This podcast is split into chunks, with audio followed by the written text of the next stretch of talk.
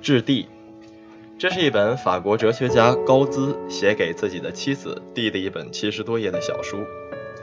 开篇就写道：“很快你就八十二岁了，身高缩短了六厘米，体重只有四十五公斤，但是你却一如既往的美丽优雅，令我心动。我们已经在一起度过了五十八个年头。”而我对你的爱愈发浓烈，我的胸口又有了这恼人的空茫。只有你灼热的身体依偎在我怀里时，它才能被填满。在共度了五十八年的今生之后，这个男人仍然对妻子发出邀约：万一有来生，我们仍然愿意共同度过。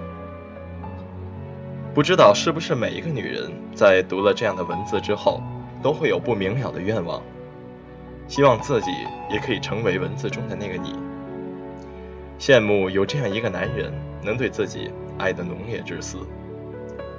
所有的男人在读完之后，大约也梦想着能有 D 这样集万千优秀品格和智慧于一体的女人相伴终生吧。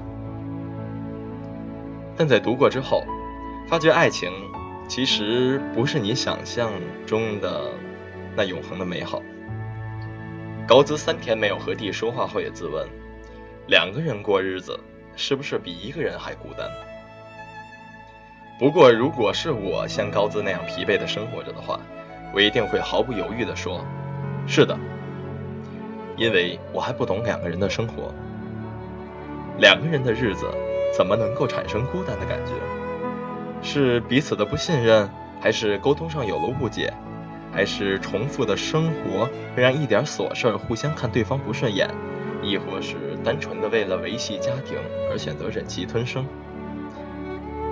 但 D 曾说过，如果你和一个人结合在一起，打算度过一生，就将你们两个人的生命放在一起，不要做有损你们结合的事。构建你们的夫妻关系就是你们共同的计划。你们永远都需要根据环境的变化而不断加强、改变、重新调整方向。你们怎么做，就会成为什么样的人。夫妻共为一体，或者说是同舟共济，一边的桨不划了，另一边继续，恐怕也不会有效果。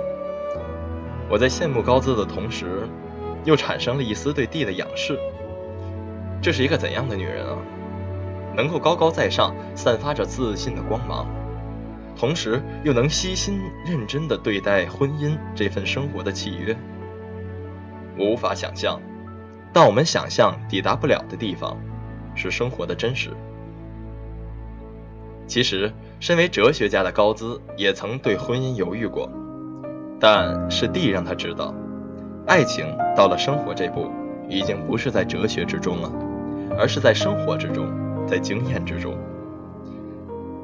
这种温情不是我现在能够体会到的，我只能羡慕他们在暮年之时依然有这种浓郁的感情。但相信我终有一天也能够成为局中人。这不是一个故事，也不是一部小说，而是一封情书，一封在用自己一辈子的生活读懂了自己妻子地之后写下的情书。希望在我们年老的时候，我也会读懂一个人，写下一封回忆的信，应该是一份非常幸福的事吧。在写下这封情书之后，八十四岁的高兹和他罹患癌症多年的妻子蒂打开了煤气，双双离开了人世。这样的自杀不恐怖，也不悲惨，不是对命运的反抗，也不是一种故作姿态。我想，在这种前提下，它可以是美丽的，并且是积极的。相信这种不带有任何条件的死亡，能够维护这段不带有任何条件的感情。当然，前提是我们有足够的幸运，能够遇上这个人。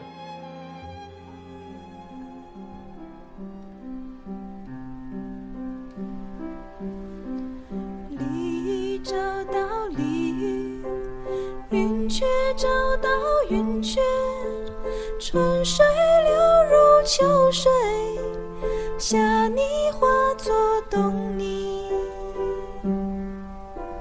心相近的在一起心相知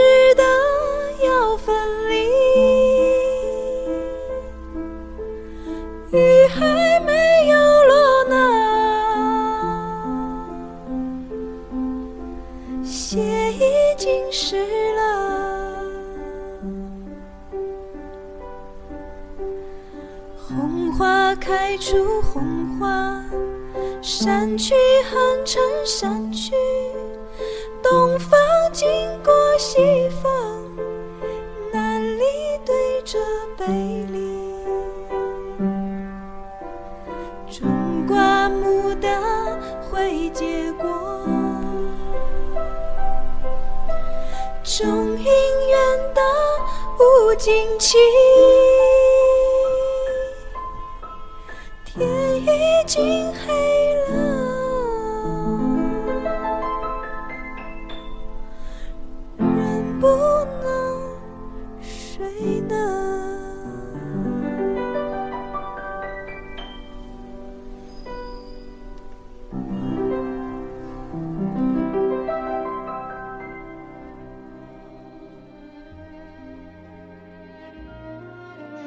你们无法想象一个狂野的汉子在读这本书的时候是什么样子的。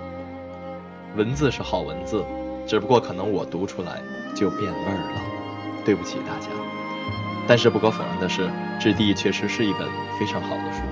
那今天的节目就到这里，大家再见。